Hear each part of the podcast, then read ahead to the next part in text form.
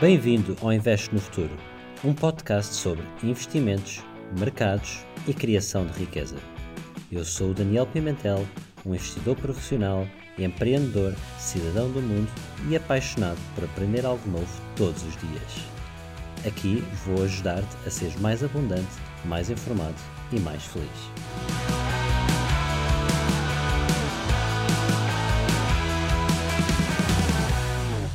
Olá a todos, bem-vindos a mais um episódio, o primeiro episódio de 2022.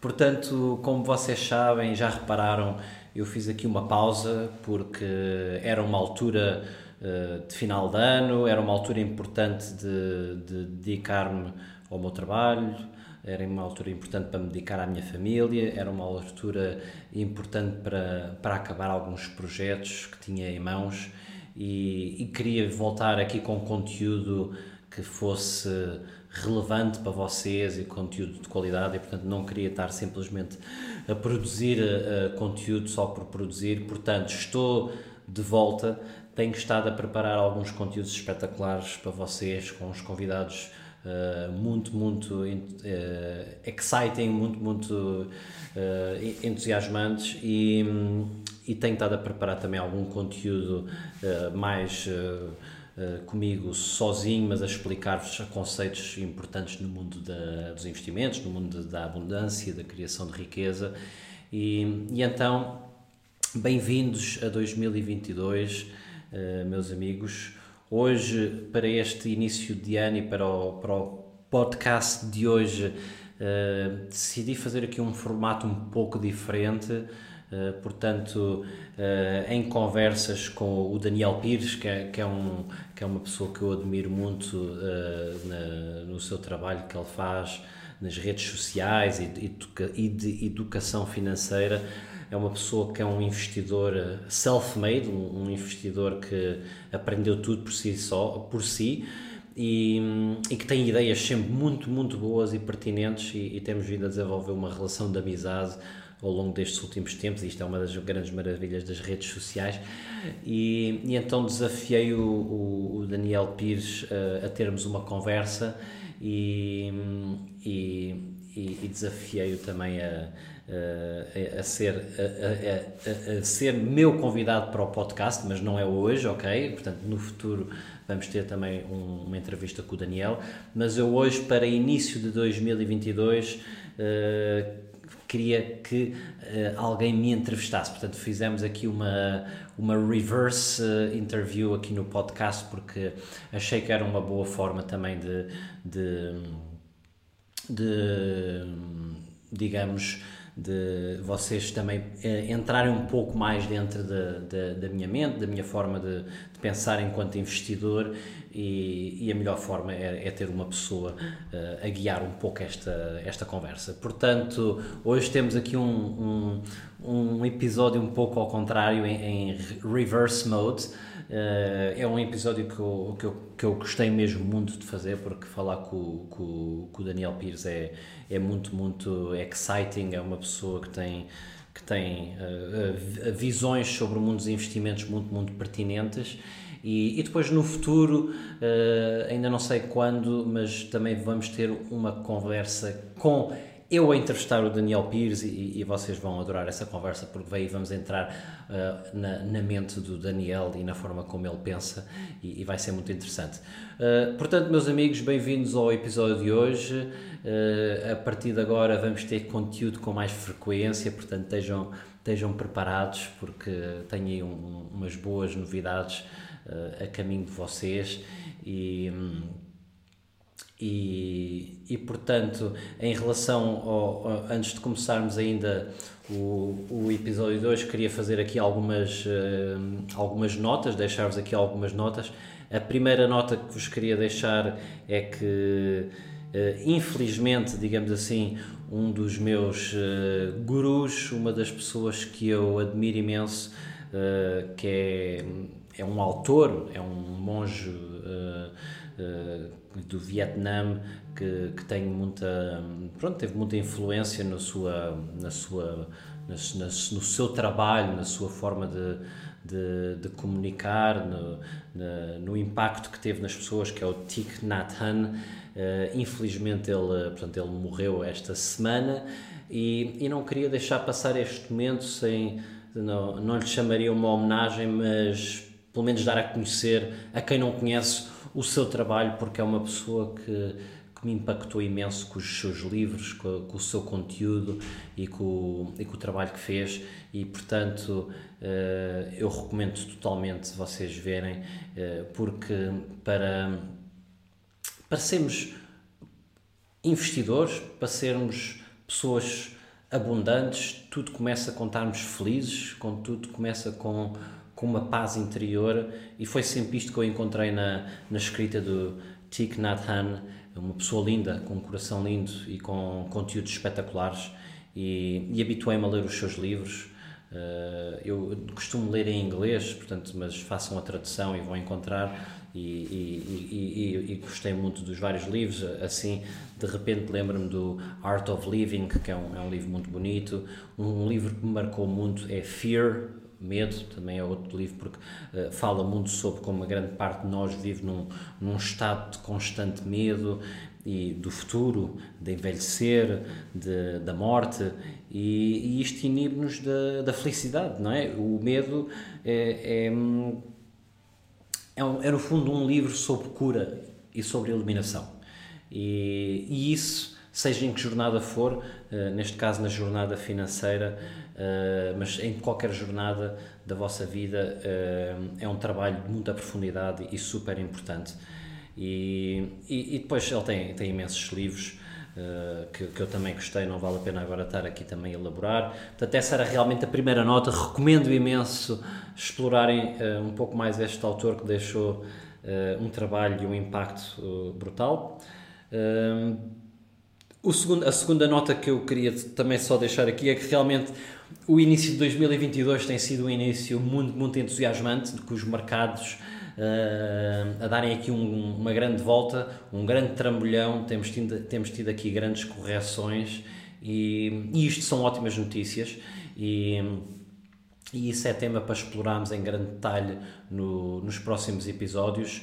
Uh, mas, uh, mas acima de tudo a nota que eu queria aqui deixar é que tem sido um início de ano muito, muito interessante com, portanto, com, com, com a inflação a ficar cada vez mais alta uh, e com, com, os bancos centrais a, a, a, começarem a tomar alguma ação sobre os juros e, e portanto isto tem, tem um impacto uh, essencialmente naquelas empresas de mais growth equity, mais de crescimento, portanto, tipicamente mais as tecnológicas que têm vindo a sofrer algumas correções, porque efetivamente estavam muito uh, valorizadas, sobrevalorizadas, se calhar é, é, a expressão correta, e portanto tem sido aqui um início muito interessante, porque quando, quando isto acontece, uh, há oportunidades e, e, portanto, aquilo que eu vos digo é estejam atentos.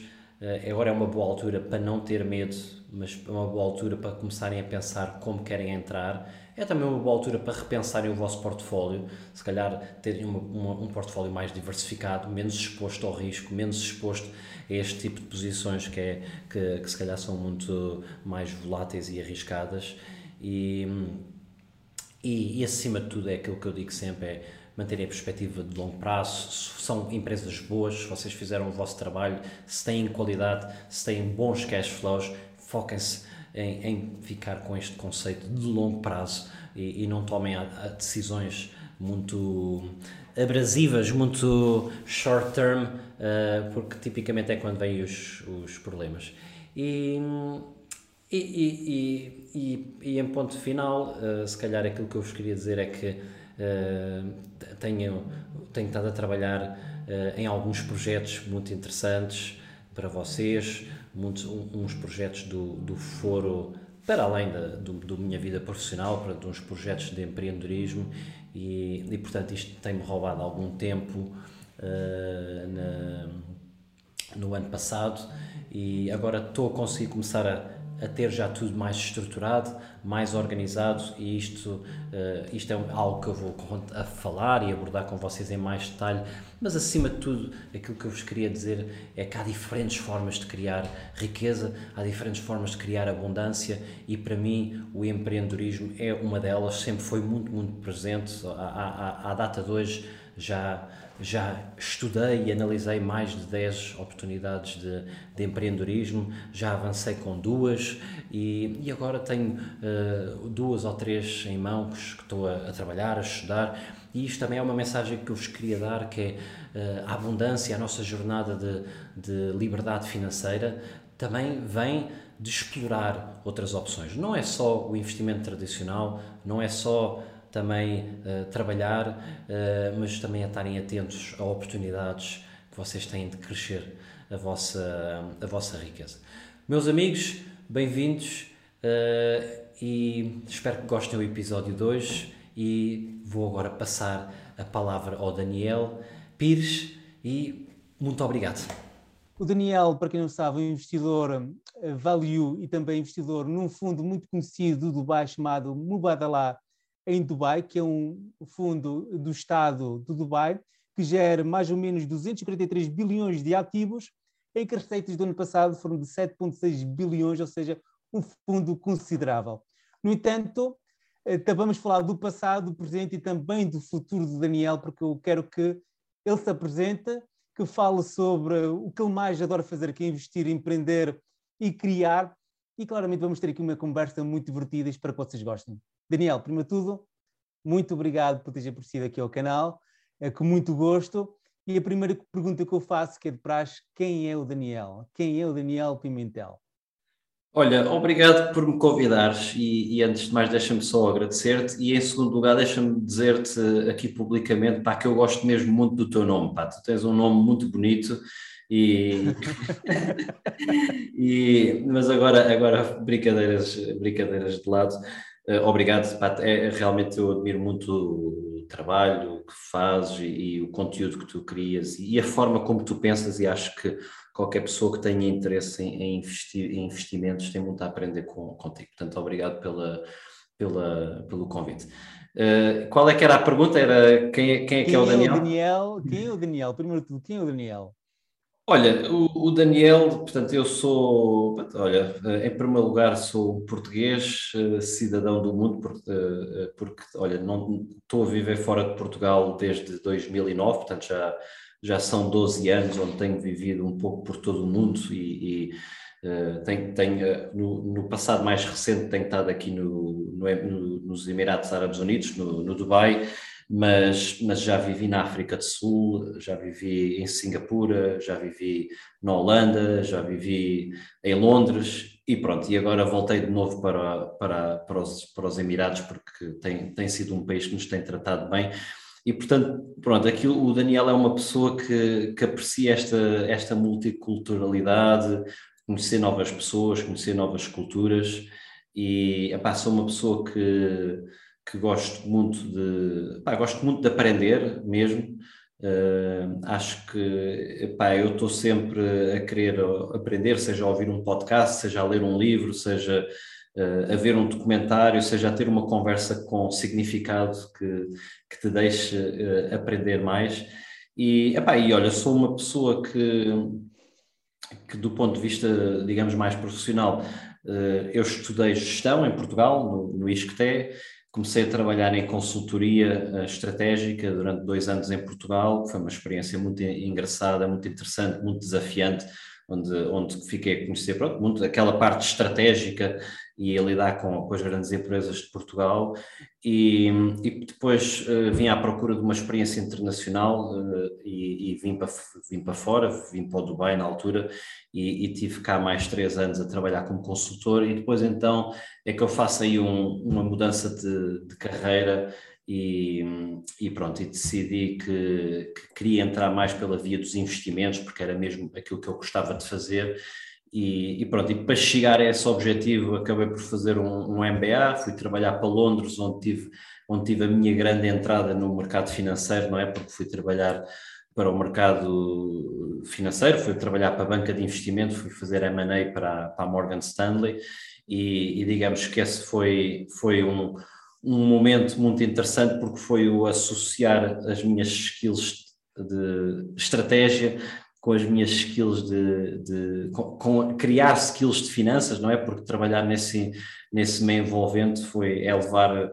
é, é levar muitas aprendizagens e, e, é, um, é um meio envolvente onde acontece muita coisa muito depressa e, e, e coisas muito relevantes e, os dias são muito longos, mas eh, acaba por ser um investimento que, que a pessoa faz porque se aprende muito e depois então passado desses anos na Morgan Stanley é que vim para então este fundo de investimento onde, onde estou agora, onde já estou há, há quase há sete anos.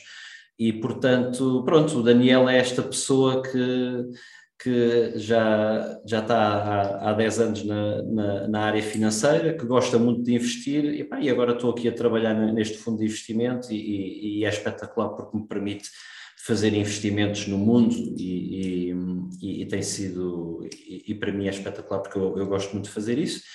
E, e, pronto, e para além, para além disso, porque o trabalho não me define, uh, o Daniel é uma pessoa, eu sou uma pessoa que gosto muito de, de desporto, gosto muito de atividades físicas, gosto muito de correr, eu pratico artes marciais uh, durante muitos anos. E, Qual é, se na descrição? Ah, eu, eu pratico uh, Bunjinkan, que no fundo é, é o ninjutsu, Uh, no fundo é, é, é, uma arte marcial japonesa que é o, pronto, digamos que os samurais, os ninjas e não sei o quê evoluíram para ter esta linhagem de, que depois evoluiu para, para o ninjutsu e é uma técnica mais de, ah, mais de defesa pessoal, para dizer a verdade, e, e depois de vez em quando também gosto de fazer tai chi, Uh, mas atualmente aquilo que eu faço mesmo muito uh, é, é também em função do Covid, depois disso também ficou mais difícil fazer os treinos e tal, Atualmente aquilo que eu faço mesmo muito é, é correr, gosto muito de, de, correr, é um, é um momento, digamos, meditativo, é um momento de, de melhoramento pessoal, não é? Porque cada vez que tu corres, tu corres para melhorar o que fizeste da última vez e, e é uma forma de, de ser mais saudável.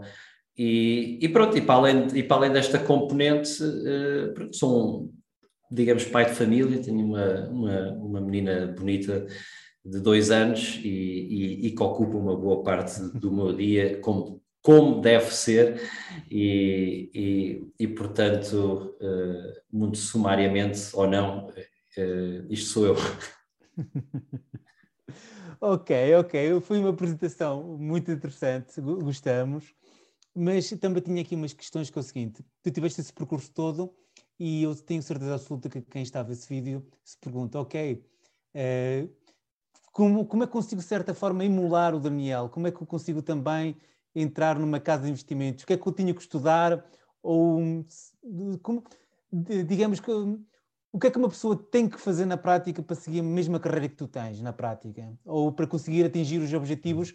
Porque não parece, eh, se não me engano bem, tu és o vice-presidente da, da área de investimento e infraestruturas digitais focados na Europa, América e Ásia Pacífica. Ou seja, é uma posição de relevo no, no fundo que tu estás, na prática.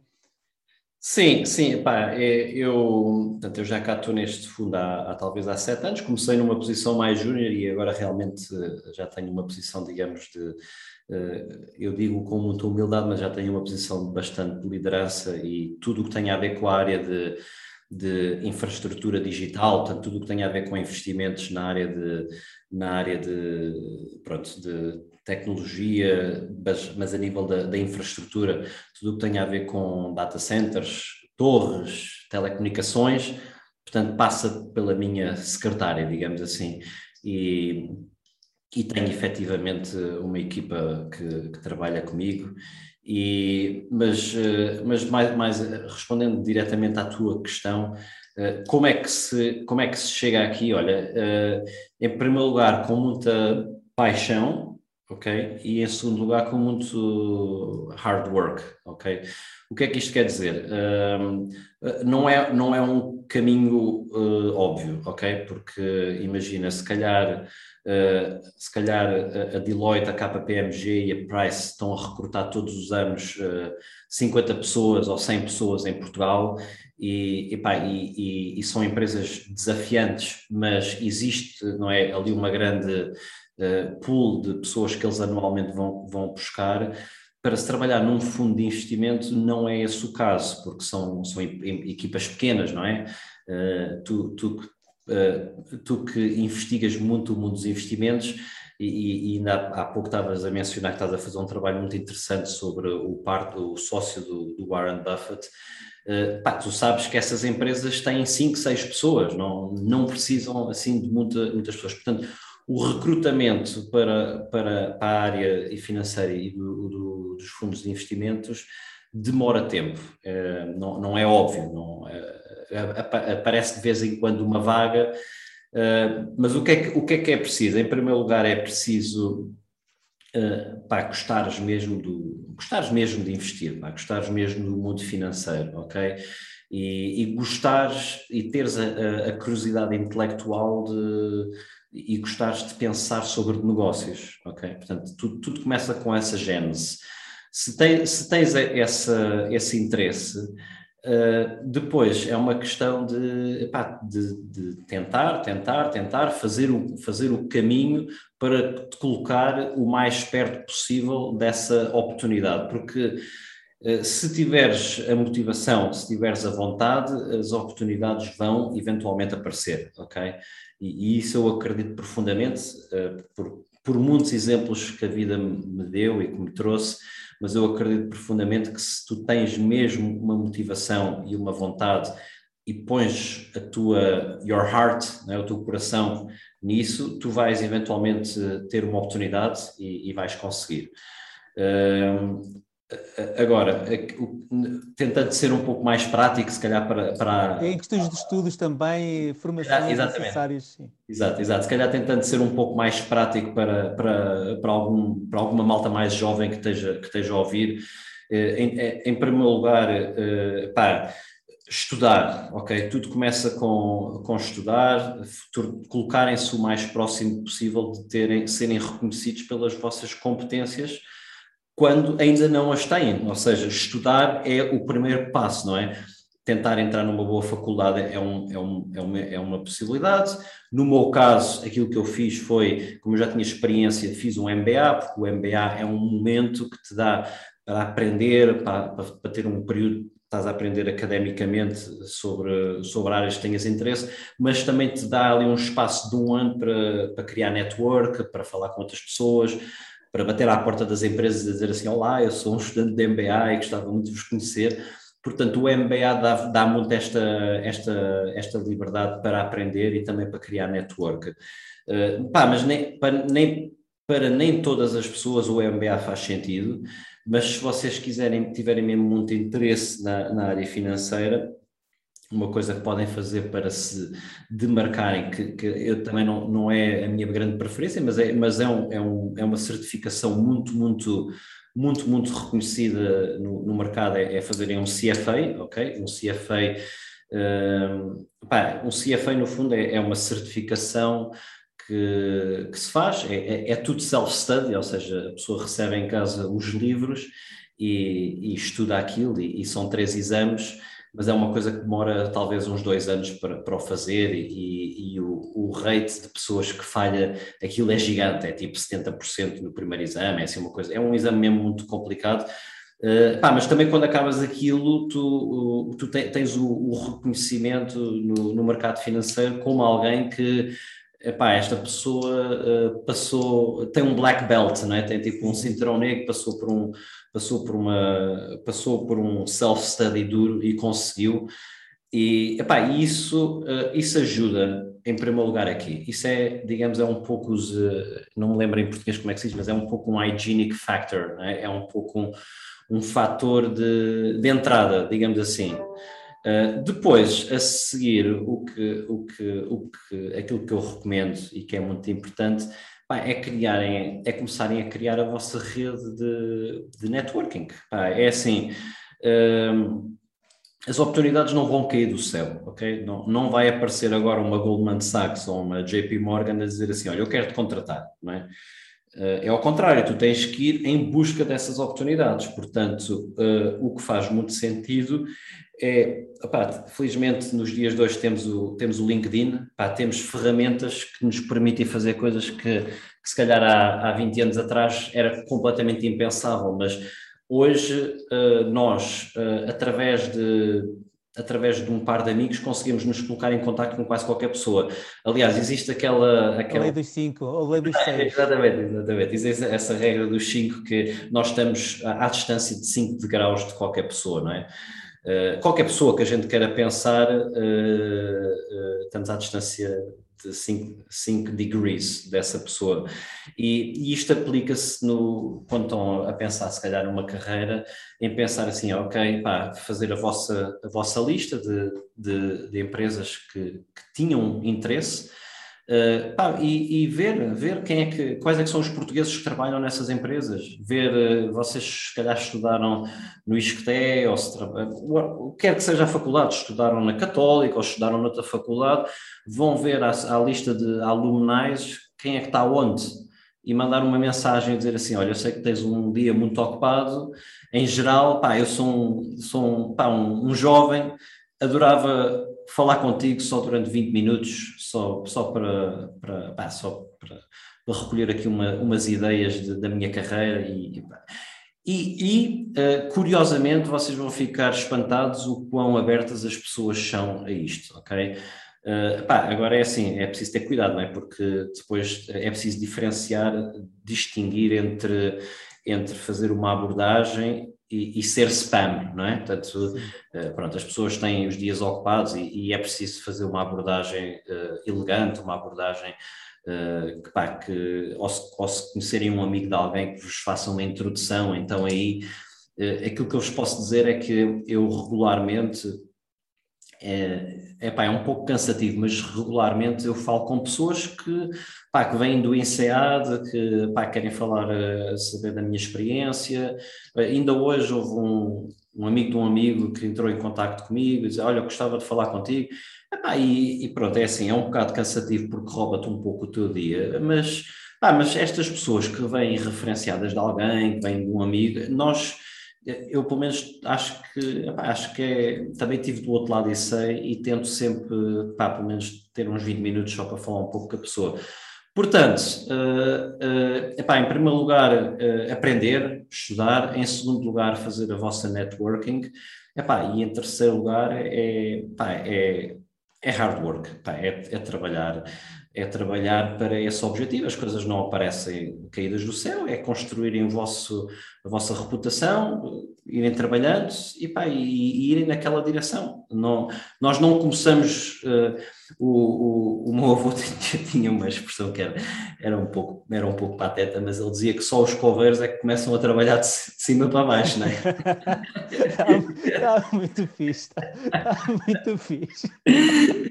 Portanto, nós temos que começar de baixo para cima e ir construindo a nossa, a nossa, a nossa reputação e construir a, a nossa experiência e, epá, e depois uh, as coisas, uma, uma acontece, as coisas depois é como uma, uma bola de neve, as coisas vão se desenrolando e, epá, e pronto, motivação e hard work acho que acho que é os, as duas receitas que eu te diria. Vamos aqui, se calhar, antes de entrarmos para o tema grande, que é hum, as tuas paixões, ou seja, de investimentos, ou seja, aquilo que te, ou estatoriagem, aquilo que te apaixona mesmo fazer, eh, não sei se me consegues dizer o dia a dia de um gestor. O que é que faz na prática um gestor de fundo? Na prática, qual é o dia a dia? Se tu tiveste de dizer às sete acordo e à meia-noite me deito, conseguirias fazer mais ou menos um calendário do que faz um gestor de um fundo? Epá, sim e não, ok? Uh, eu vou-te eu vou -te dizer uma coisa. Um, aquilo, o tipo de pessoa que eu sou, eu sou uma pessoa que adoro ter liberdade, ok? Eu sou uma pessoa que fico muito frustrado quando começa a trabalhar com pessoas que, que são muito, pá, que não dão liberdade nenhuma e estão ali, tens de fazer isto, isto, isto, isto, isto e aquilo, ok? E, e, já, já o fiz no passado, e acho que também quando, quanto mais novo tu és, mais tendência é, é isso acontecer mas eu sou uma pessoa que eu aprecio mesmo muito, muito a liberdade, liberdade de pensamento, liberdade de, para fazer o que, aquilo que, que eu gosto, e, e eu vim a encontrar realmente no mundo dos investimentos uh, um, digamos, com, como é que se diz em português, um fit mesmo para esta, para esta, minha, para esta minha forma de ser, digamos assim. Porque o mundo dos investimentos uh, até pode, ao início pode ser assustador, mas tu tens liberdade completa, total, não é? Basicamente, uh, aquilo que, aquilo que é um ponto assente é que existe X milhões de, de, de, dólares para investir e tu tens que ir procurar as oportunidades boas para o investir e depois obviamente existe um processo não é, a seguir e não sei o que mais. Mas isto para dizer que então eh, aquilo que eu adoro mesmo no meu trabalho é que eu tenho a liberdade, aquilo que eu tenho que fazer é procurar boas oportunidades de investimento e trazer essas oportunidades de investimento, ok? Agora, Uh, há que, se calhar, para as pessoas que estão a ouvir, é importante distinguir, porque no mundo dos investimentos há, há coisas completamente diferentes, não é? Tens, por exemplo, investir em public equities, investir, é o, que, é o que se calhar eu e tu fazemos no nosso portfólio pessoal, não é? Em que temos bases de dados, temos empresas, lemos notícias, vamos, vamos ver a empresa, uh, vamos ver a Amazon, vamos ver, ou então vamos ver uma small cap que ninguém conhece e tu aí tens muita experiência e vamos identificar estas empresas e tem muita informação publicamente, ok? Isso é public equities. Depois tens private equity. Private equity são empresas que não são cotadas uh, publicamente, são empresas em que tu, quando tens uma posição, tens uma posição de muito maior uh, destaque uh, enquanto investidor, porque tens, uh, opá, tens governance diferente e, e portanto, é esta, a forma de fazer as duas, os investimentos são completamente diferentes, porque uma é um pouco mais de desktop research, não é? Estás sentado na tua, na tua secretária, a ler, a falar com pessoas, a ouvir podcasts, o que quer que seja, a, a, a identificar oportunidades boas. A outra já é um pouco mais uh, pá, ligar a pessoas, fazer, fazer viagens, ir, ir falar com, com o CEO de, de, uma empresa, e falar com o CEO, de, falar com o CFO e, falar com uns, com uns bankers e, e, e, tentar perceber onde é que podem estar essas oportunidades e depois tem uma parte negocial muito forte, ok? Portanto, o meu dia é, é um pouco difícil de, de, de, de, dizer mesmo como é que é o meu dia, mas o meu dia tipicamente começa muito com, epá, uh, uh, eu começo a trabalhar tipicamente ali por volta das, das 8 e meia, 9 da manhã e Epá, e, e, obviamente começo sempre pela, pelo típico, não é, de fazer um catch-up dos e-mails e responder, tirar tudo, tirar tudo que, o que dependa de mim, de, da, minha, da minha email box e depois, passado se calhar de uma hora, uh, começo então a fazer um pouco este trabalho mais intelectual, de, pá, de, de, ler um pouco o que é que se passa no mundo, de ver o que é que se passa no meu setor, de, de ver notícias uh, da minha área, de pá, de, sei lá, uh, ver, ver o, que é que, o que é que se estão a dizer uh, nos jornais e perceber um pouco o que é que está a acontecer, não é? depois, tipicamente, há, tu tens algumas teses, não é? Enquanto investidora, tu tens sempre teses de, de investimento, de, olha, eu acho que o, o mercado das torres está ali um, uma oportunidade porque por uma coisa qualquer. Ou eu acho que a digitalização ainda não atingiu o potencial que tinha que atingir uh, pronto, na, na, China. Ou eu acho que, que agora com o novo governo que vai haver uma oportunidade para a transição de co cobre para fibra. Tens um conjunto de teses em geral tem, e, e, depois uh, aquilo, que, aquilo que tu fazes é estás a explorá-las. Uh, no, no, meu caso, eu tenho, já tenho a felicidade de ter pessoas que, que, pronto, que me ajudam nesse processo e que trabalham comigo e pronto, então uma boa parte do meu dia é trabalhar com estas pessoas, a, a fazer research, a ver, a ver, o, uh, a ver, não é, um pouco as recomendações que eles, e as conclusões que eles também estão a ter,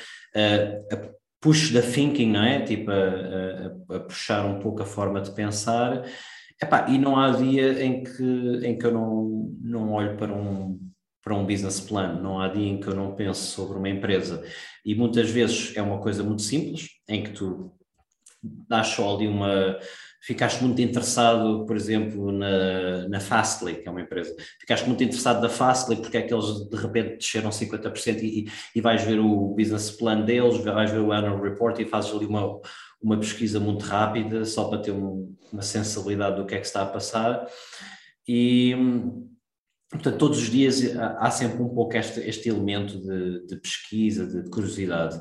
Epá, depois, uh, depois, depois tens, tens análises que já estão numa fase muito mais avançada, não é? Em que, em que, e aí já, já tens um trabalho completamente diferente, não é? Quando, quando, quando estás numa fase mais avançada do investimento, uh, eventualmente isto tem que ser aprovado, não é? Existe um comitê de investimento que é, que é que é, é, o, é, o, é o que aprova os investimentos. E então, se há uma oportunidade de investimento que tu acreditas muito que tem um bom potencial, fizeste a tua pesquisa, pá, tens que construir uma apresentação. E, e pronto, e, e, essa é um pouco, a, digamos, aquela parte um pouco mais, uh, eu não chamaria burocrática, mas é um, é um pouco uma parte em que tens que tirar o que está na tua cabeça e meter isso numa, no papel porque, pá, porque tens que trazer as outras pessoas uh, on board na tua ideia. E então existe essa, existe essa parte de, digamos, negocial, essa parte de apresentação, de comunicação, de brainstorming. Portanto, uh, meu amigo Daniel, pá, não há um dia muito típico, mas envolve sempre, envolve sempre esta parte de, de estímulo de, de, investigação, de research, de, de, de pesquisar, de, ver as tuas ideias e depois quando... Onde aparecem oportunidades, eh, como disseste, tu uh, fazes um scanner do mundo, das informações do mundo, crias uma ideia e depois vais ver se há oportunidade ou não. Eu tinha visto nos teus podcasts, aliás, nós depois vamos ter a oportunidade de, de apresentar as tuas redes sociais e aconselho toda a gente que se subscreva ao, ao podcast Daniel Pimentel.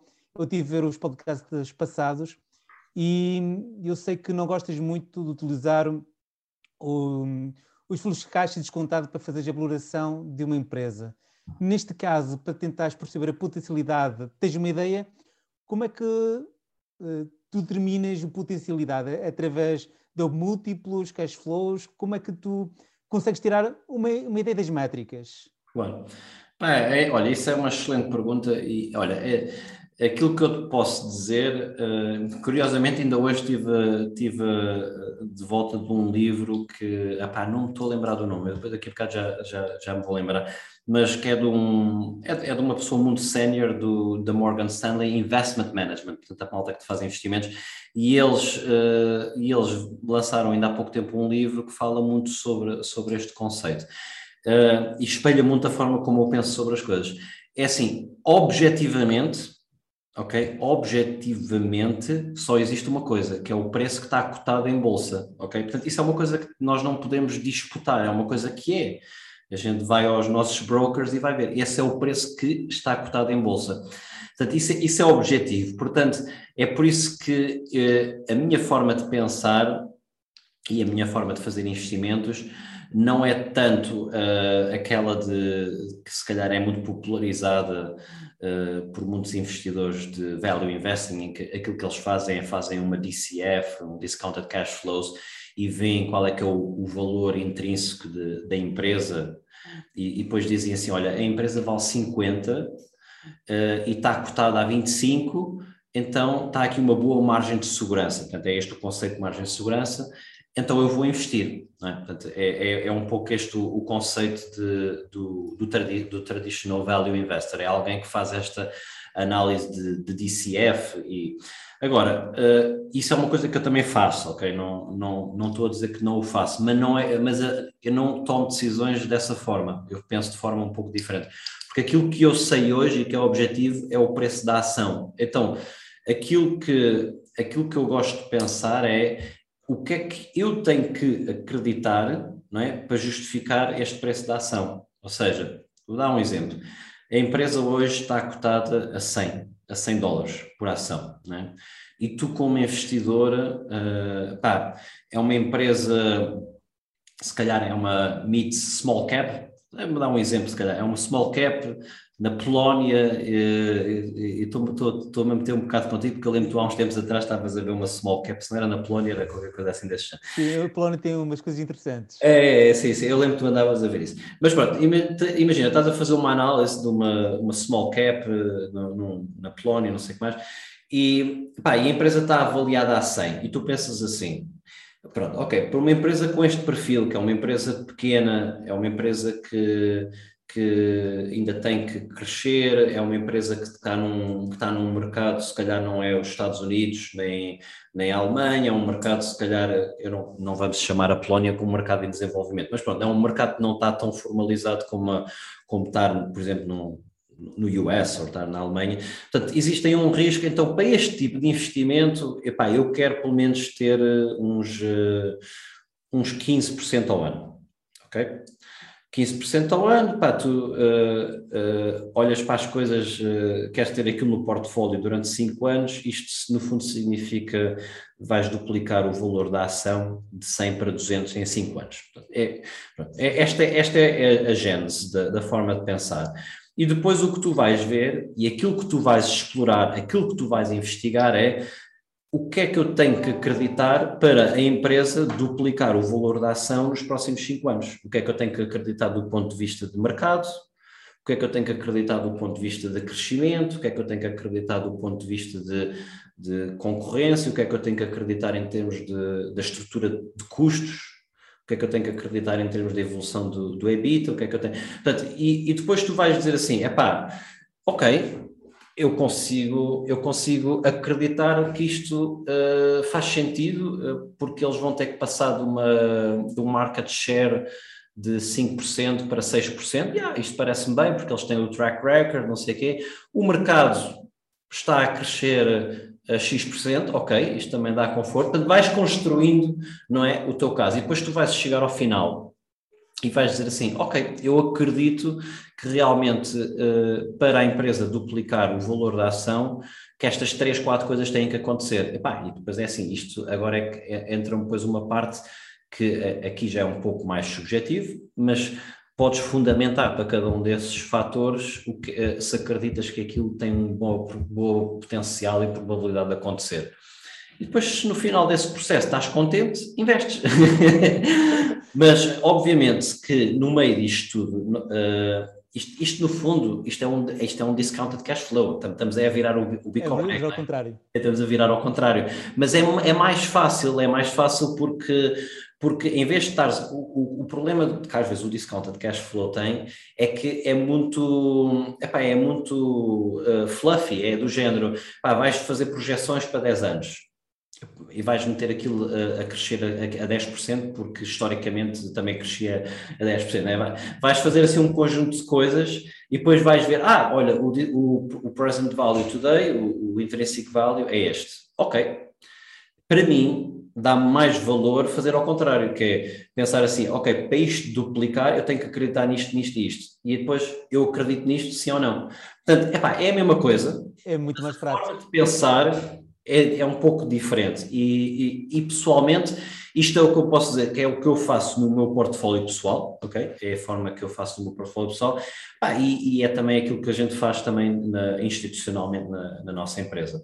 Agora, pronto, agora, obviamente, no meio disto tudo, uh, uh, fazes uma DCF, no meio disto tudo, a primeira coisa que fazes é logo ver os múltiplos, não é?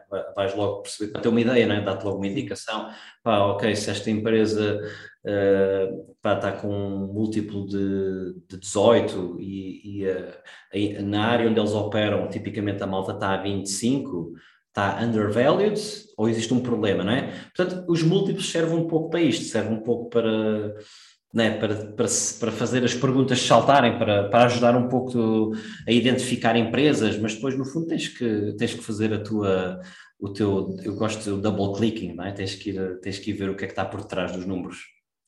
E diz-me só uma coisa, em questões de sizing, como é que tu dizes, ok, isso é risky, vou, vou apostar X, isso é menos risky, como é que tu terminas o size? Né? É, tipo pré-estipulado versus risco ou tens alguma uma forma de calcular o sizing da posição? Pá, olha, uh, grande pergunta, Daniel, e vou-te dizer porquê. Porque as pessoas os investidores têm uma, uma, uma flaw, em inglês é um, diz flaw, uma, uma fraqueza, whatever, tem uma flaw que é, epá, não pensam sobre risco. O risco é o, é o, é o, ente, é o ente ignorado de, do mundo dos investimentos, porque todas as pessoas pensam de, de, qual é que é o retorno que eu vou ter, mas ninguém pensa qual é que é o risco que está por trás daquele retorno.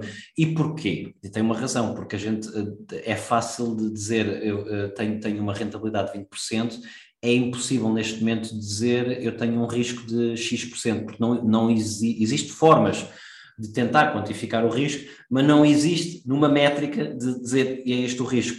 Uh, aquilo que a malta, uh, que os académicos fazem muito é, fazem, olham, olham para trás e, e, e, estão a ver o quê? Estão a ver o standard deviation, estão a ver a volatilidade, isso não é bem risco, ok? Isso mostra-te apenas a volatilidade. Portanto, infelizmente, no mundo dos investimentos, a maior parte das pessoas esquece de perguntar uh, esta questão e, e, a tua pergunta é muito spot on, ok? Agora, aquilo que, aquilo que eu posso dizer é que uh, uh, é um pouco é um pouco qualitativo, é um pouco é um pouco subjetivo a forma de pensar sobre isto. Uh, do, do, do, ponto de vista, digamos, mais institucional, aquilo que nós fazemos é nós trabalhamos eu trabalho muito numa área de, de, infraestrutura, não é? Infraestrutura, para quem não tem bem a noção, infraestrutura no fundo tem a ver com, uh, pronto, tal como o nome indica, tipo fazer um, fazer um investimento de capital que vem para criar, uh, colocar aqui um, pá, um, um imobilizado que serve para algo importante na sociedade, seja infraestrutura, tipicamente pode ser uh, infraestrutura de, a nível de, de, das utilities, pode ser infraestrutura uh, a nível de transportes, não é? Estradas, não sei o que mais, pode ser infraestrutura digital, que é onde eu passo o meu tempo, que é tipo data centers, torres, telecomunicações, pode ser infraestrutura social, que é tipo mais, uh, se calhar um pouco mais a nível de housing, aeroportos, housing não, aeroportos, housing não é a mesma coisa, mas pronto, aeroportos é mais dentro da área dos transportes, mas pronto, infraestrutura é, é um pouco isto. Portanto, o que, é que, o que é que tem, o que é que a área de infraestrutura tem que é, que é super interessante, super apelativa? É que o, o, o perfil de risco e de retorno uh, é um perfil uh, de baixo risco, tipicamente, porque tipicamente estamos a falar de, de De indústrias que, que têm contratos a longo prazo, não é? Tem, tens uma grande visibilidade dos cash flows, portanto, uh, tens, tens, tens a proteção legal, sabes que o dinheiro vai, vai vem, uh, tem, tens essa visibilidade que é completamente diferente de fazer um investimento em software, porque o software uh, epá, tem, tem, tem, tem muito mais concorrência, tem muito mais uh, imprevisibilidade de, de cash flows agora, é por isso que o, o, retorno que se tem em infraestrutura é um pouco menor e, pá, e é por isso que em, em software tens um, um, retorno maior. Agora, dito isto, institucionalmente, uh, uh, nós, o, o, nosso objetivo é sempre ter à volta de 15% no, no, no, que, no que a gente faz em termos de infraestrutura. Mas 15% do valor da companhia ou 15% do portfólio? 15% de, do retorno nos novos investimentos. Ah, sim, ok, ok, ok, ok. okay. É, exatamente, ou seja, no novo quando estamos a levar um novo investimento, estamos a, tomar, a fazer uma decisão de investimento, uh, epá, tem, tem, que ter 15% como target. Se não tiver 15%, uh, tipicamente já não, já não é uma oportunidade que depois a gente uh, leva para o próximo passo.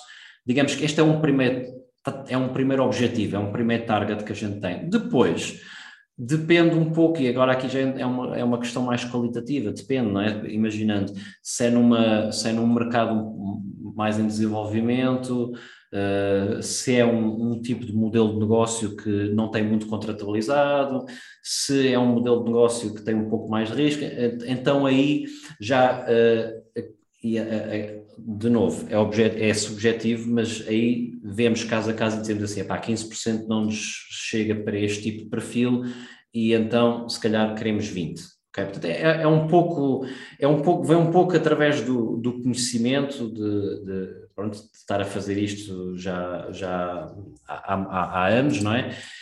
Agora, do ponto de como é que eu transfiro isto para o, para o meu portfólio pessoal, porque eu acho que também essa é se calhar a, a parte que, que, também deve ser mais interessante para as pessoas que estão a ouvir, porque uh, uh, aquilo que eu faço do meu portfólio pessoal não é muito diferente, ou seja, eu tento sempre aplicar a mesma metodologia, que é eu, eu tento sempre uh, ter, investir em algo pá, que, que, eu acredito que vou conseguir pelo menos gerar uns 15%.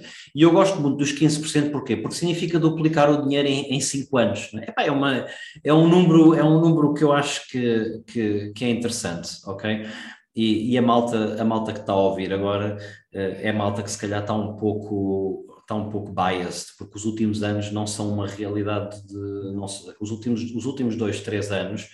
Uh, é, é, preciso ter um pouco cuidado com o recency bias, não é? Que é tipo, uh, o que aconteceu no passado mais recente não significa que é o que vai acontecer para o futuro, não é? E os últimos dois, três anos foram anos uh, muito bullish, pá, foram anos que as interest rates estavam muito, muito baixas, não, o, não, o, os grandes investidores não tinham, não tinham Uh, pá, não, não, o dinheiro que tinham investido em, em bonds, não é, em obrigações, é, é, deixou de fazer sentido e houve muito dinheiro a ser tirado das bonds e a ser colocado no mercado das equities. Portanto, infelizmente, existem muitas pessoas que acham que hoje em dia pá, não, não, não, não ter tipo 50% de, de, de, de, incremento ao final do ano que é mau. E, pá, e agora de repente os mercados estão aqui a, no vermelho e está tudo, está tudo super. Está tipo, ah, o mundo está a acabar. Olha, pá, eu, eu, eu vou ser honesto, eu estou tranquilo, estou tranquilo. Pá, tive obviamente posições que desceram, mas tive posições que subiram, porque vem desta componente de de, pá, de ter calma, de diversificar, de ter um portfólio que está, que está um pouco também desenhado para comportar-se bem em diferentes circunstâncias em vez de meter tudo em software, porque é, é, o, que, é o que tem crescido imenso, não é? Portanto, portanto isto é, é, é digamos, um, mais um à parte, mas do ponto de vista do meu portfólio pessoal, eu tenho um pouco esse target, não é? Dos 15%. Depois aquilo que eu faço é um pouco, epá, é, é, tento ajustar um pouco, não é? Tipo, se é uma empresa que é small cap, se calhar quero um pouco mais, se é uma empresa que está tipo num mercado tipo como a China, se calhar só vou molhar, o, só vou molhar os, os pés se tiver também uma, um potencial de retorno maior, e depois aquilo que eu faço é, eh, como forma de, de gestão de, desse, deste risco, aquilo que eu tento fazer é, e é difícil, é difícil quando se está a trabalhar e quando se tem família e gostas de fazer desporto e não sei o quê, ainda conseguir fazer isto no teu portfólio, mas aquilo que eu gosto de fazer é, é ter, uma, é ter uma visão de, no início do ano de como é que eu quero construir o meu portfólio é? e dizer assim, olha, quero ter, uh, e, e estes valores, vou dizer, são, são reais quer ter 40% no mercado da ICT, quer ter 10% eh, em, em consumer goods, quer, ser, quer ter uh, 10 a 20% em utilities, quer ter 10 a 20% em real estate. Portanto, isto é um pouco o meu objetivo agora no começo Mas do ano. Mas como é que determinas estes valores? É um bocado ah, feeling? É, é, feeling? Sim, sim. Uh, uh, ou seja, Daniel, nós podemos podemos e, devíamos fazer aqui uma análise mais aprofundada para ver como é que, como é que se comporta uh, o, não é, como é que se comporta a correlação dos com os outros, ver o, ver, ver, ver o beta, podemos, podemos ir ver uh, o retorno histórico, não sei como é, podemos e devíamos, uh, se eu tivesse, se fosse, se fosse a minha profissão full time, como não é, é um pouco de feeling. E, porque é que eu, e, e o que é, e, e, qual é que é a, a razão que está por trás? A razão que está por trás é eu tenho um conjunto, digamos, de mega trends em que acredito e, epá, e tento fazer um pouco esta divisão em função também de como eu vejo o risco-retorno em cada uma delas. Por exemplo, Porquê, porque esse ICT e, e... ICT podias dedicar, eh, explicar mais o que é o ICT? Sim. Sim. Uh, deixa, dá-me só um segundo e já vamos para essa, para essa parte, que essa também é importante. Uh, ICT porquê? ICT tem uma promessa de crescimento, não é? são, são, são setores que uh, são empresas como Google, Amazon, não sei o que, são empresas de crescimento, não é? Depois, porquê utilities? Porque são empresas estáveis, são empresas que vão dar uma boa estabilidade ao meu portfólio, são empresas que agora está tudo a descer e elas estão a subir, são empresas que também têm um dividendo relativamente estável, depois dentro delas temos que perceber o que é que são empresas que vão que eu não acredito, tipo oil and gas, e o que é que são empresas bastante estáveis porque têm o, o perfil de risco, de, de, de, desculpa, o perfil de revenues bastante contratualizado. De, e porquê o real estate? Pá, porque real estate é, é, é aquele mercado que se tu fores escolher bem os pockets, né? os, dentro de real estate, tens áreas também com um, um perfil de risco baixo. Portanto, aquilo... Está só a dizer aqui uma parte, eu aconselho a toda a gente que veja o último podcast de Daniel, que ele fala sobre a última startup de imobiliário em Portugal, foi muito interessante. Não sei se é a última, se é a penúltima, que tu falaste das tuas aventuras no mercado de Lisboa. É o penúltimo, obrigado Daniel, obrigado. okay. É verdade, foi uma, foi uma conversa que fiz com o Tiago Rocha uh, e está é, tá um, tá um, tá um bom episódio e obrigado por, por, por, uh, por o mencionares. E, e, portanto, aquilo que eu faço é um pouco ter estes targets, não é? Uh, no início do ano. Epá, e depois ir, vou tentando fazer um pouco a minha, a, a minha gestão de portfólio e a minha alocação de capital em função disso. Um, agora, uh, se calhar indo para, para outra questão que, que tu me perguntaste, uh, eu, eu tenho, eu, eu acredito, digamos, em, em três megatrends, que é tu, os meus investimentos, sempre que eu os faço, eles têm que, têm que de uma forma ou de outra estar, a, estar, estar por trás de um, de um destes megatrends. E então, o primeiro para mim é, epá, isto são coisas mesmo mega, mega, portanto, é, é, acaba por ser um pouco, um pouco óbvio, mas eu acredito muito na, na digitalização e, e, a tecno, e, a, e, a mudança tecnológica, não é? Portanto, o que é que isto significa? Uh, significa que vai ser necessário um conjunto de infraestrutura, não é? Para suportar toda esta explosão de dados, não é? Portanto, vai ser preciso, uh, e, e, aqui já vem mais aquilo que, que, eu falo muito dos data centers, das torres, da fibra, mas a verdade é que com, uh, com a digitalização cada, ainda epá, já, já é o que é, mas ainda tem muito mais para crescer. Uh, tem, uh, acho que pá, nós neste momento estamos, a, estamos finalmente a falar das televisões 4K, 4K e já existem 8K no pipeline e, epá, e, e, epá, e, e, tu vês em casa com o consumo que tu tens de Netflix, com o consumo que tens de, de Disney Plus, da Amazon, da Prime e não sei o que, não sei o que mais, isto hoje em dia são dados, não é? São dados. E, e, e, e falta o 5G e falta o, a internet das coisas. Sim, exatamente, das coisas. Exatamente. Portanto, isto, isto, tem que haver uma infraestrutura que vai suportar todo este crescimento que vem e que ainda vai, ainda, ainda vai continuar a existir. Depois temos, uh, dentro da, da, digitalização, negócios, uh, connected businesses, uh, plataformas sociais, não é? Que nós agora, pá, não, tu gostas muito de, de gostas de partilhar conteúdo no, no Instagram e é um, é um, excelente conteúdo. Isso é um exemplo, pá, é um, são, tá, neste momento os negócios estão connected, portanto, eh, negócios que tenham a ver com, com isto, e vou dar aí vários exemplos, Instagram, ou seja, face, Facebook agora é, é, o Meta, não é?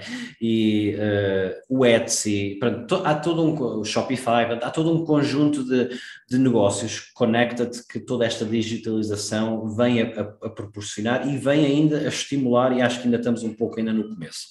Depois tens a, a Artificial Intelligence, que, que, vai, que, que, vai ser outra, outra grande bomba que, há de vir a, ainda mais, já se começa a ver, mas ainda, ainda é pouco.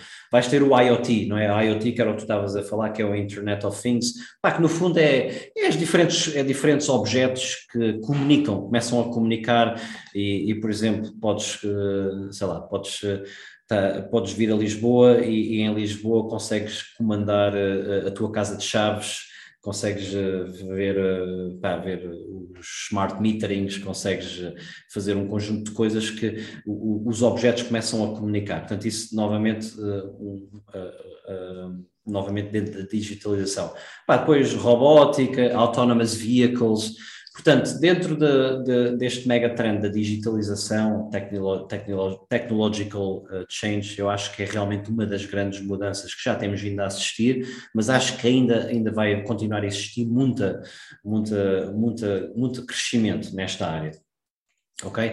E isto para mim é, o, é aquilo que eu considero um pouco de uma forma mais lata ICT, ok? Portanto, ICT para mim uh, ou seja, Information Communications Technology, é um pouco aquilo que eu, que eu vejo dentro desta, deste, deste megatrend. Depois o segundo megatrend é, é pá, eu, eu, eu, desculpa falar um pouco em inglês, mas é, eu vejo um pouco climate change Uh, e, e, portanto, acho que cada vez mais vai começar a haver uh, mais crescimento e mais preocupação em, em carbon neutral, portanto, negócios que, que, que, venham a estimular o carbon neutral ou que venham a promover carbon neutral. Pá, renováveis, sustentabilidade, smart cities, clean tech. Eu acho que isso são tudo coisas que que cada vez mais o consumidor final quer, cada vez mais o consumidor final está a exigir e que cada vez mais as organizações vão ter que uh, vão ter que pronto, vão, vão explorar. E depois vai haver aqui um pouco uma uma, uma, dicotomia não é, entre as grandes empresas, uh, que tipicamente se calhar são as oil and gas, muito tradicionais, que muito, não é, têm uma conotação péssima e, e, e com razão, e, e, depois tens se calhar é, muitas a quererem avançar mais para estas áreas e ao mesmo tempo vai começar a aparecer muitas novas empresas, muitas startups, muitas, muitas empresas em crescimento, Portanto, esta é uma área que, não sendo a minha área de expertise, é uma área em que eu acredito que, hum, Epá, acredito que profundamente vai haver uma, vai haver uma, não é, um crescimento no, no globo e que isto vai ter cada vez mais importância. Epá, e vai haver, vai haver pain points, ok? Vai haver pain points e, e, e, e, e se calhar o mundo não está preparado de repente para ter tantas renováveis como, como as pessoas querem, porque depois isto vem com custos, não é? Portanto, vai haver pain points, mas eu acredito profundamente que Pá, que, que, nós estamos a caminhar por uma, por uma direção em que as pessoas têm uma genuína preocupação em ter um mundo melhor, onde têm uma genuína preocupação em deixar um, um mundo para os seus filhos e, e, e, e, epá, e, entra, e aqui entra um pouco não é, toda, esta, toda esta dinâmica dos ESGs, não é? que uh, não se falava muito disso e, nos últimos dois anos teve, teve uma grande explosão. Uh, portanto, esta é uma área que, que eu tenho algum interesse e tento de uma forma um pouco seletiva adicionar algumas coisas ao meu portfólio, tipo para, dizer, para ser muito honesto, aquilo que, que, que, que eu tenho adicionado e que eu consigo adicionar e que consigo justificar acabam por ser mais algo util, utilities, não é? utilities que eu vejo que têm um perfil que, que estão a, a, a caminhar para, para, não é? para, para, este, para este lado, não é? porque depois startups e não sei o que mais tu não consegues investir nos, nos, nos, public markets, não, não tens acesso a essas, enquanto investidor, não é privado, enquanto investidor privado. Depois o terceiro mega trend que, que eu também tento, tento sempre monitorizar e quando consigo adicionar ao portfólio fico muito contente, eu chamo-lhe em inglês Aging Population e, e, e Demographics, uh, ou seja, ou seja, nós estamos a caminhar para. São coisas óbvias, mas têm implicações profundas. Estamos a caminhar para uma população muito mais envelhecida. É? Antigamente, no, eu lembro quando era miúdo, eh, uma pessoa que tinha 70 anos era vista como uma pessoa muito velha, não é? E hoje em dia, eh, uma pessoa. Pá, hoje em dia, tu vês. Eh, pá, pronto, vezes muitas pessoas, a esperança média de vida já vai nos 80 dois ou qualquer coisa assim, e, e vês que realmente uh, uh, as pessoas estão a ter mais qualidade de vida, estão a viver até mais longe, e isto vem com, com implicações profundas, não é? Vem com implicações a nível de, de healthcare, não é? De, pá, querer, querer ter uh, melhores cuidados de saúde, de ter novos e diferentes cuidados de saúde e, e pá, eu também não sou grande, não sou grande fã da Katie Wood e tu também, eu reparei que também andaste a dar-lhe um, a dar um pouco. É divertido, é divertido, dar-lhe espiga. Andaste a dar, exato, espiga nos últimos dias, e com razão, porque, mas a Katie Wood tem, tem, é, eu recomendo a qualquer pessoa ir ver o site da Katie Wood porque é muito, é muito interessante, ela, ela fala de, destes trends, e depois tu extrais lá o que faz sentido ou não. Mas dentro da parte de healthcare, ela fala muito sobre os DNA sequencing, genomics e, portanto, todo um conjunto de, de modelos de negócio que vem, vai ter um profundo impacto no, no, no globo. Não aquele método tradicional que nós víamos em 2009, tipo lares de idosos, que é um bocado mais, uma visão um bocado mais clássica de investimento em healthcare, mas se calhar, como acabaste de dizer, de novos tratamentos, tratamentos de DNA, e, aliás até o coração híbrido do porco já se está a utilizar mais ou menos esse tipo de tecnologias que são, não acarretam imposto para o contribuinte, mas acarreta um ganho para a empresa e para a sociedade na prática. Exatamente, e, e, que são coisas que cada vez mais as pessoas vão querer, são cada vez mais coisas que o, o, uh, o disposable income vai para, para isto, e portanto são, são negócios que eu acredito que, têm, vai ter aqui uns tailwinds de, de crescimento muito interessantes. Epá, e depois, uh, uh, healthy food, as pessoas querem, cada vez mais as pessoas querem comer melhor, meu. se calhar, se calhar, há, se calhar há, há dois anos, há, há, sei lá, se calhar há cinco anos atrás ninguém sabia, ninguém ouvia falar dos green juices, ninguém ouvia falar de, de gluten free, ninguém ouvia de falar de pronto, tudo, tudo de, de, sei lá, de comida vegan, né? É, é, eu sempre vivi com uma, eu, eu vivo com a minha mulher há, há 10 anos e ela sempre foi muito desperta para esta área de health, portanto para mim não é uma novidade, mas para o grande consumo eu diria que nos últimos 5 anos foi quando as pessoas começaram-se a despertar um pouco mais e, e só vai tender a crescer, porque as pessoas querem ser saudáveis, as pessoas querem viver melhor, querem ter uma vida mais, mais uh, pronto, querem ter um corpo melhor e, e, epá, e portanto eu acho... Está a democratizar então a comida saudável na prática. Eu acho que sim. Eh, porque há uns anos atrás a comida saudável era só para poucos, agora já se está a democratizar muito. Sim, sim, sim. E eu acho que isso vai, vai ser um, movimento ainda, que vai ter ainda mais preponderância. Epá, e depois infraestrutura, que é preciso para, para estas coisas acontecerem. Epá, é preciso infraestrutura. Uh, há bocado falaste no lar, nos lares de idosos, se calhar não pegando exatamente no lar de idosos, mas pegando infraestrutura, por exemplo, RITs a nível de, a nível de infraestrutura uh, social, a nível de infraestrutura médica, Uh, há REITs muito interessantes que também cobrem essa área, ou, ou, por exemplo, infraestrutura a nível, de, a nível de produção de alimentos, não é? Porque vai ser preciso se calhar vai, vai fazer cada vez mais sentido começar a ter a, a, as vertical farms, né? a agricultura vertical, mais perto do, dos consumidores para reduzir esses custos de logística e, e, e que tipicamente são bastante saudáveis porque, pá, porque é feito de forma hidropónica ou aeropónica, lá como é que se diz isso, e, e significa que não tem, pá, é muito mais controlado, não tem, os, não tem aqueles pesticidas, não tem aquelas coisas todas, não tem os problemas que tem a terra, e, e portanto, uh, e, pronto, e para, e para além disto, uh, aquilo mais óbvio é que uh, aquilo que se fala muito já há muito tempo nos mercados é, é, é, é a classe média que vai, está a crescer e vai continuar a crescer cada vez mais, e, e as pessoas da classe média querem, à medida que tu vais melhorando a tua qualidade de vida, vais querer consumir uh, outras coisas e diferentes coisas. Portanto, uh, isto é, isto é um pouco os três mega trends que, que eu tento seguir, que eu tento observar, que eu tento adicionar ao meu portfólio. Agora, existe aqui um pouco um bias do meu lado, que é eu, eu como passo não é, o, o, a nível profissional a maior parte do meu tempo na área de, de ICT, não é? Portanto, acaba por ser, acaba por ser mais óbvio. onde eu também tenho mais dentro do meu portfólio. Uh, e onde eu, onde eu consigo também, se calhar, ter mais, digamos, uma, uma melhor capacidade de avaliação do, do, dos negócios e não sei o que mais. Portanto, eu pessoalmente forço-me um pouco uh, a diversificar é? e forço-me um pouco a tentar trazer para o portfólio algumas outras empresas. Uh, epá, e, e, depois, agora se calhar divagando aqui um pouco, e, eu também tenho muita honestidade do que sei e do que não sei. E vou-te dar, vou dar um exemplo, e acho que isso é muito importante para um investidor. Uh, eu, por exemplo, eu, sou muito bom na área de. Desculpa a, a humildade, eu sou, eu sou muito bom na área de, de ICT porque conheço bem, sei o que é que está a acontecer, percebo os modelos de negócios eu não sou tão bom na área de, por exemplo, de utilities, não sou muito bom na área de financial services. Pá, não, são, não são indústrias que eu conheço a fundo. É, é necessária especialização na prática. É um sabes o que é que eu fiz? Assim. Sim, exato. Sabes o que é que eu fiz? Comprei Berkshire, Berkshire Hathaway.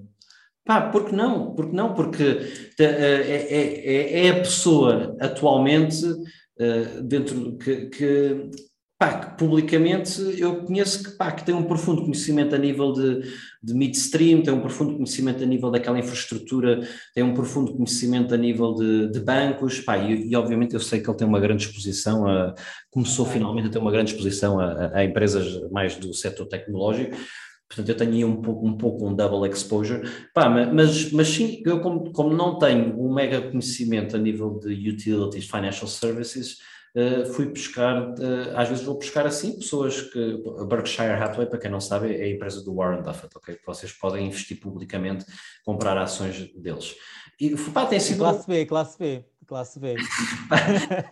não, não, não, fazia, exato, não, não fazia de classe A. Uh, mas sim, sim, sim. Até porque agora, mas agora de um ponto de vista mais sério, uh, a, a, Berkshire Hathaway eles dividem entre classe A e classe B, é a mesma coisa, exceptuando que uma vale 10 vezes mais que a outra, uh, e portanto acho que, acho que, eu não sei, é neste momento. Classe A 400 mil dólares, tipo ah, okay. E a outra está para aí que é uns 50 mil, deve estar para aí. Assim, a outra está um bocadinho mais baixa. A classe B é um bocado mais democrática, costumo dizer sempre isso. Sim, sim. Mas, mas hoje, em dia, hoje em dia as pessoas eh, já começam a ver os uh, fractional shares e, e, não sei o que mais, portanto é, é, já, já, já, começa a ser, já começa a ser muito mais fácil de, de conseguir fazer, de fazer estes investimentos.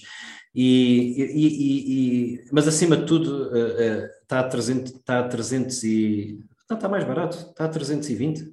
Ok. Está a 320 por exploração, a Berkshire. Ok, portanto, como podem ver, qualquer, está, neste momento está, está, acessível a qualquer pessoa. E, mas, obviamente, uh, pá, não, não, nunca faria sentido comprar uma, uma A. Mas porquê é que as pessoas compram a A? Que é para ter acesso ao, ao pode ir ao, ao General, à, à reunião Mas com a B também consegues, com a B também consegues ter acesso. Consegues. À... Consegues com a B também consegues. O, o, A dá acesso direto, pá, posso estar... Ah, não sei, não sei, não sei. Eu sei que com o B consegues ir à mas, reunião, mas essa direta acho que não. Mas acho que tens que comprar e acho que o A dá-te acesso direto à reunião. Pá, mas oh, Daniel, não, desculpa, posso estar a dizer algo que está errado, mas a ideia que eu tinha era que o A tens acesso à reunião direta, não tens, e a B também tens, mas tens que comprar um bilhete e depois tens que. É, mas no fundo é a mesma coisa, a, a, diferença é que o B tem muito mais liquid, liquid, liquid, liquidez e portanto faz todo o sentido. Depois, outro, outro exemplo que também, um, também já agora aproveito para mencionar, eu comecei a reparar que tenho um pouco tendência, tenho um pouco bias para North America. Uh, e, e, não se pode dizer que é um home bias, porque eu não sou, eu não, sou, eu não vivo na América, mas, mas, mas tenho, tenho um pouco um bias para empresas americanas, Pá, mas é, eu acho que é um pouco natural acontecer, porque o mercado, o mercado as empresas americanas representam 60% das, de, do mercado cotado, não é? Portanto, a partir do momento em que as americanas representam 60% do mercado cotado, pá, as grandes empresas, do ponto de vista tecnológico, estão lá, portanto, há ali um pouco uma. E eu comecei a reparar que também tinha uma grande exposure a, US, mas também não queria diminuir, apenas queria ter mais exposição à Europa. Porque acredito que há realmente bons negócios na Europa e epá, comprei um ETF. Ah, ah, ah, comprei um ETF que agora não, não estou a lembrar qual, o nome dele, não estou a lembrar do ticker, mas é, epá, é aquele que tem as, as, as 600 maiores empresas. Ok, eu, eu já sei qual é, já sei qual é. é Eurostock 600. É o, acho que, acho que o ticker, se não estou... Ao, ao 50 é o Eurostock 50 e depois já o ST, ST qualquer coisa 600, que é... Acho que é o... Acho que é o VWCG, se eu não estou em erro, que é, é, o, é o da... Mas que replica índice, que replica esse... É, exatamente, exatamente, exatamente, exatamente, tá, estás correto. E, e, epá, e depois aquilo que, que, que, que eu estou também a explicar isto um pouco mais para as pessoas que, que se calhar isto pode ser útil. Aquilo, aquilo que eu fiz é, epá, e aquilo que eu recomendo é, é vais ver não é, o, que é que, o, que é que, o que é que ela aplica, a Constituição, qual é que é a presença geográfica, qual é que é a presença de, de empresas, pá, e aquilo que eu vi é que pá, dá-me realmente aqui uma boa exposição à Europa que eu não tinha. E dá-me uma exposição a um conjunto de modelos de negócio que eu também não tinha, porque na Europa uh, as empresas que também têm mais força são empresas um pouco mais a nível, pronto, mais industriais, aquelas empresas também de, de na Alemanha, tipo, depois tens Pá, pronto. E, e, e achei, e, pronto, e, e, vou tentando fazer assim um pouco, uh, complementando se calhar alguns gaps do meu portfólio que, para tentar ter aqui um pouco esta diversificação e, e, pronto, isto tudo obviamente com a perspectiva de, de minimizar o risco e pronto, e, e, por isso é que eu estava-te a dizer um pouco tom de brincadeira, o meu, o meu portfólio aqui, o, meu, o meu portfólio precisava era que eu tivesse full time a fazer isto, não é? Porque, uh, porque estas coisas. Mas isso não te dá uma vantagem, tipo de não tens. Eu, eu considero que é uma vantagem eu ter o broker desligado. Porquê? Porque me permite desligar um bocadinho mais, não estar sempre a ver as cotações, não te terá também um bocado mais de tranquilidade, não estás focado a 100%? Sim, eu, mas eu acho que eu acho que existe aqui um pouco, a dada altura começa a ser um pouco diversão pessoal. Eu acho que sim, Daniel, porque porque, uh, apá, vamos ser honestos, eu neste momento tenho que aqui, à volta de umas 15 empresas no meu portfólio. Ah, eu não consigo acompanhar as 15 empresas com o detalhe que deveria, não é? Não, é? não consigo, pá, porque uma pessoa trabalha, tem família, tem, tem, tem desporto e não sei o quê, pá, eu não consigo estar nos earning calls a saber o que aconteceu, eu não consigo estar diariamente. Aquilo que eu faço, não é? É, pá, é, é, pá, é, é tentando, obviamente, ir, ir ouvindo podcasts e lendo informação, garantir que está tudo, que não, não apareceu ali nenhuma bomba que, que eu não esteja, uh, uh, não tenha conhecimento, e depois tento fazer uma a duas vezes por ano um, olhar um bocadinho mais aprofundadamente. Portanto, concordo contigo, concordo, ou seja, e não precisas mais que isso, ok? Agora, para quem quer fazer investimentos diretos, epá, é, é, é, preciso um pouco de comprometimento de tempo, porque uh, e se a pessoa não tem o tempo, se calhar o melhor é ter um ETF, não é? Uh, não é se calhar, é mesmo, é mesmo o melhor. E, e pronto, olha, uh, é, é isto. Olha, antes de acabarmos, eu tinha sempre uma praxe que é os teus livros preferidos de investimentos ou um livro que possa mudar a mentalidade de uma pessoa para torná-la melhor. Tens algum livro que possas recomendar aqui uh, aos nossos ouvintes? Tenho, tenho, tenho, epá, sabes que eu houve um, houve um, houve um convidado que, uh, que era, é o Alexandre, que, no meu podcast, e eu também gosto muito de fazer esta pergunta, porque eu gosto mesmo muito de ler. Epá, e, ele proporcionou-me um verdadeiro momento de Marcelo de Souza, em que ele vem com sete livros epá, e falou mesmo afincadamente de cada um deles. Portanto, eu, eu, não vou fazer isso porque também não, não, não, não os preparei, não, não tenho aqui, mas eu, eu posso dizer que eu, eu, gosto muito de, eu gosto muito de ler sobre investimentos, eu gosto muito de ler sobre três coisas. Eu gosto muito de ler sobre, sobre investimentos, gosto muito de ler sobre, uh, sobre uh, um pouco mais filosofia de vida, mas não é aquela filosofia uh, Sócrates. Não, não, exato, não é aquela filosofia muito tradicional, é mais aquela filosofia de, pá, de pessoas que eu admiro que têm, pá, que são a nível de, de pá, ou que, ou que ou que seguem a, a, a, via, a via hindu, ou que seguem a via, pronto, eh, qualquer uma delas, e são pessoas que, são, que, eu, que eu admiro muito. E, e há um autor que, que eu adoro, adoro, adoro, que é, que é o Thich Nhat Hanh. Thich Nhat Hanh, e este é um, é um, é um é um vietnamita, é um senhor que neste momento já deve ter pá, uns 80 anos, é um vietnamita budista, uh, epá, e ele escreve livros muito simples, pá, é aqueles livros que tu, no, em, pá, se estás a ver aquilo com atenção em, em dois, três dias, uh, lês o livro, Epá, mas fala sobre coisas de filosofia de vida, sobre coisas sobre, sobre uh, o meio envolvente e como nós fazemos parte do meio envolvente. E este é realmente um, um autor que volta e meia, eu gosto sempre de ler um livro dele porque me refresca muito. E epá, ele tem muitos livros, mas uh, neste momento estou-me a lembrar de um que, que recomendo, que em inglês chama-se Fear, Uh, talvez em português seja medo, não sei se está traduzido à letra ou não, mas pronto, chama-se Fear e fala muito sobre pronto, uh, o medo, o medo enquanto parte da vida, o medo enquanto como é que, como é que, como é que ele uh, lida com, com o medo e, e a forma de nós aceitarmos o medo e o medo enquanto parte da nossa vida e isso como nos transforma melhores pessoas. Pá, um livro muito simples, mas que tem umas, uh, umas lições brutais, ok?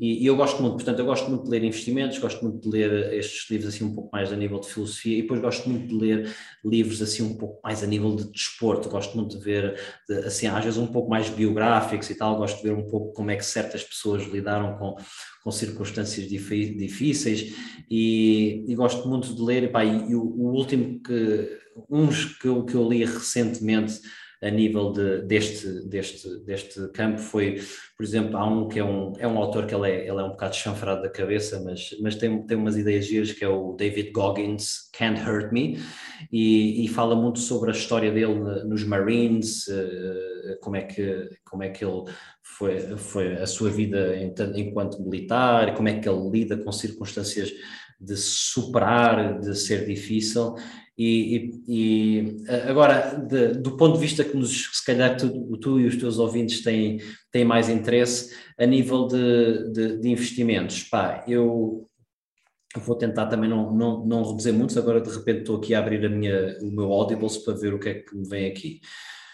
Ora bem, houve um que, houve um que eu gostei imenso, eh, mas é uma história mais de, é, é, mais biográfico, mas eu gostei muito do livro do, do What It Takes, chama-se What It Takes, do Stefan Schwarzman, que fala da história do fala da história da Blackstone. A Blackstone é, do, é, uma, é uma das grandes casas de investimento e, e, neste momento é uma, é uma empresa cotada publicamente, uh, como, a, como a Berkshire, e, epá, e é uma história muito gira em que epá, é uma biografia, mas, mas, está, mas está, está, está, está contado, e estas biografias nós temos que sempre ter um pouco de cuidado porque acaba por ser um, sempre um bocado promocional, mas, mas, mas, mostra muito a forma como eles pensam, como eles pensam sobre investimentos, não é? E, e é isso que que eu extraí e que eu adorei, que é ver como é que, como é que eles pensam sobre investimentos, Pá, outro livro que eu acho que é fundamental ler, que, pá, que, é, que é incrível, uh, é, o, é o de Robert Iger, que é The Ride of a Lifetime, que é, ele fala da história da Disney. Pá, é, é, é fenomenal, é, é, está muito bem contado, fala, fala, fala muito sobre o processo dele de, de, criar uma organização, criar uma competitive advantage para o futuro, criar uma, uma organização que eh, pá, todos nós conhecemos a Disney, não é? E, e, e, mesmo assim ele teve um impacto brutal na empresa e, e gostei muito, gostei muito de, de ler esse livro. Epá, e depois, mais recentemente, o, o, se calhar do, o último que eu tenho lido que gostei muito uh, é o The Investment Biker, do Jim Rogers. Sim. O Jim Rogers, que é, é, é, é, um clássico, é, é, mesmo um clássico, mas está, está muito engraçado. É um, pouco, é um livro, no fundo, é, explicando aqui um pouco também a história, ele é uma pessoa que trabalhou com o Soros, não é? Uh, e isso foi antes do Druckenmiller, foi antes do Druckenmiller. Sim, e, e, ele era um, um, um investidor super bem sucedido e, e, pronto, e ele pega na sua moto e ele gostava muito de andar de moto e vai fazer uma viagem ao mundo de moto. E então, à medida que ele vai passando pelos países, ele vai, uh, não é, falando um pouco do, do contexto contexto macro, aquilo que ele está a ver, como é que ele lida, como é que ele uh, alinha aquilo com os investimentos, Pá, é um livro que foi escrito pá, há 20 anos atrás. É, está atual, atual, atual. Pá, está incrível e está cheio de pérolas de, de, conhecimento. Portanto, desculpa, desculpa a, pergunta, a resposta não ter sido curta. Não, não mas foi. É, não, mas esse tipo de resposta que nós queremos é não, não o óbvio, ou seja, os livros que tu me deste, isso já vai ficar gravado que eu já vou comprá-los, porquê? Pelo menos o Vicar já li, os outros dois, e do, do Monge, porque eu considero que o, o, medo na forma de superar, mas sim de, de viver com ele. Acho que vou ler esse livro e vou comprar o do budista, não sei se há em português, mas tinha a certeza absoluta que há em espanhol, por isso vou ler em espanhol. Uh, Daniel, antes de acabarmos, uma coisa muito importante que ainda não disseste, que é como é que as pessoas conseguem aceder a ti, o teu Instagram, o teu podcast, o teu canal de YouTube, que sim, o Daniel tem também um canal de YouTube. Eu queria que falasses das tuas redes sociais, porque tenho a certeza absoluta que vai ser inundado com perguntas e também de novos subscritores, para bem que sim. Obrigado, obrigado, obrigado, Daniel. Olha, é assim, uh, dando aqui um pouco também a, a, conhecer uma parte de mim que, que se calhar também não, uh, muitas pessoas não conhecem, mas pronto, eu falei realmente ao início de quem é que eu sou, de como é que eu cheguei, onde é que eu cheguei, e, e, e acabámos por falar muito um pouco sobre essa parte profissional. Uh, pá, mas aquilo que eu não te disse foi que há, há coisa de, de, um ano atrás eu pá, tive mesmo muito, muito mal, tive mesmo à beira da morte. E, eu sei, eu, eu vi o teu podcast, eu tinha, mas não puxei a conversa aqui na, nesse podcast. Pronto, e, e, tive mesmo muito mal. Isto foi, foi, em, foi, foi há um ano atrás, mas quer dizer, há um ano atrás seria janeiro, foi, foi há um ano e dois meses atrás, foi ali é por volta de novembro. Epá, e, e, e eu tive uma doença neurológica gravíssima que pá, no prazo de uma semana eu comecei a perder todas as capacidades motoras, não é? ao ponto de ao ponto de pronto, já, já não conseguia mexer as mãos e, pá, e o último dia em que eu estou a ir para o hospital, uh, uh, porque depois uh, andei dentro e fora do hospital, não se conseguia descobrir porque era um vírus muito raro e, e antes de ir para o, para o hospital, no último dia, eu, eu, eu despedi-me da minha mulher e já não sabia se ia voltar a ver. E, e tinha uma. Tinha, e, e, e, e, naquele dia, tipo, eu fui para o hospital e, tipo, no dia a seguir, fui pelo meu próprio pé, no dia a seguir já não, já não conseguia andar.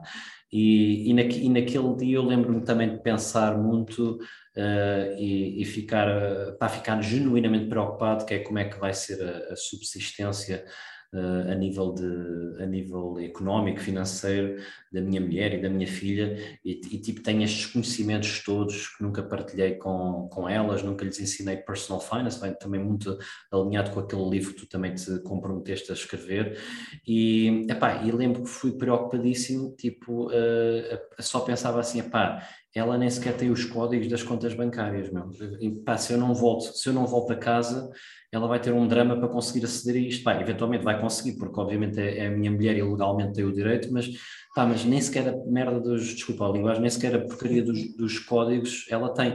Porquê? Porque como eu sou uma pessoa de investimentos, uma pessoa financeira, acabo por assumir um pouco também esta, este, isto, este lado uh, a, nível, uh, a nível familiar.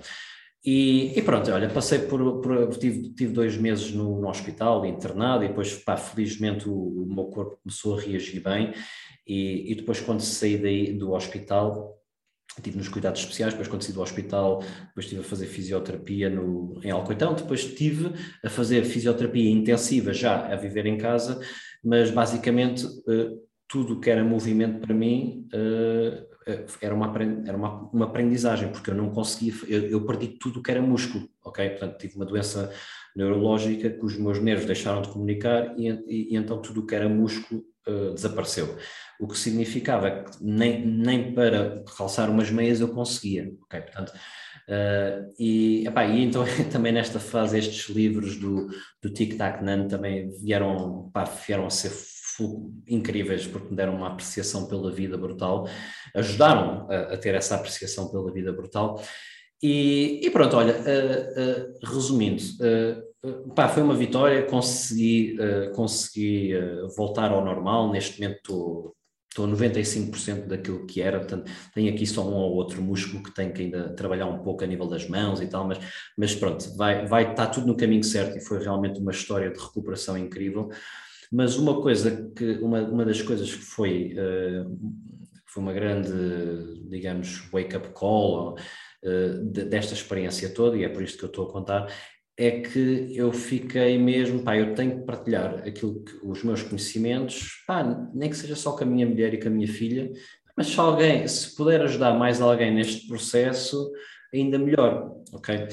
E, e, então eu sempre gostei muito de aprender e, e pensei assim, pá, olha, é, acho que agora chegou mesmo o momento de, pronto, de, de começar a partilhar também alguns dos meus conhecimentos e algumas das minhas mensagens mais publicamente. E então foi por volta de talvez abril, abril, maio, não sei, não sei precisar, em que eu comecei publicamente a partilhar então, a, a partilhar, não é, conteúdos, Uh, basicamente, uh, para, quem, para quem quiser também uh, saber mais de mim, podem me seguir no Instagram, Danny, com dois N's, ponto Pimentel, mas depois podem Eu ver. Vou, vou pôr todos, todos os links, estejam descansados que vai estar na descrição do vídeo, ok pessoal? Não, não sei, não sei.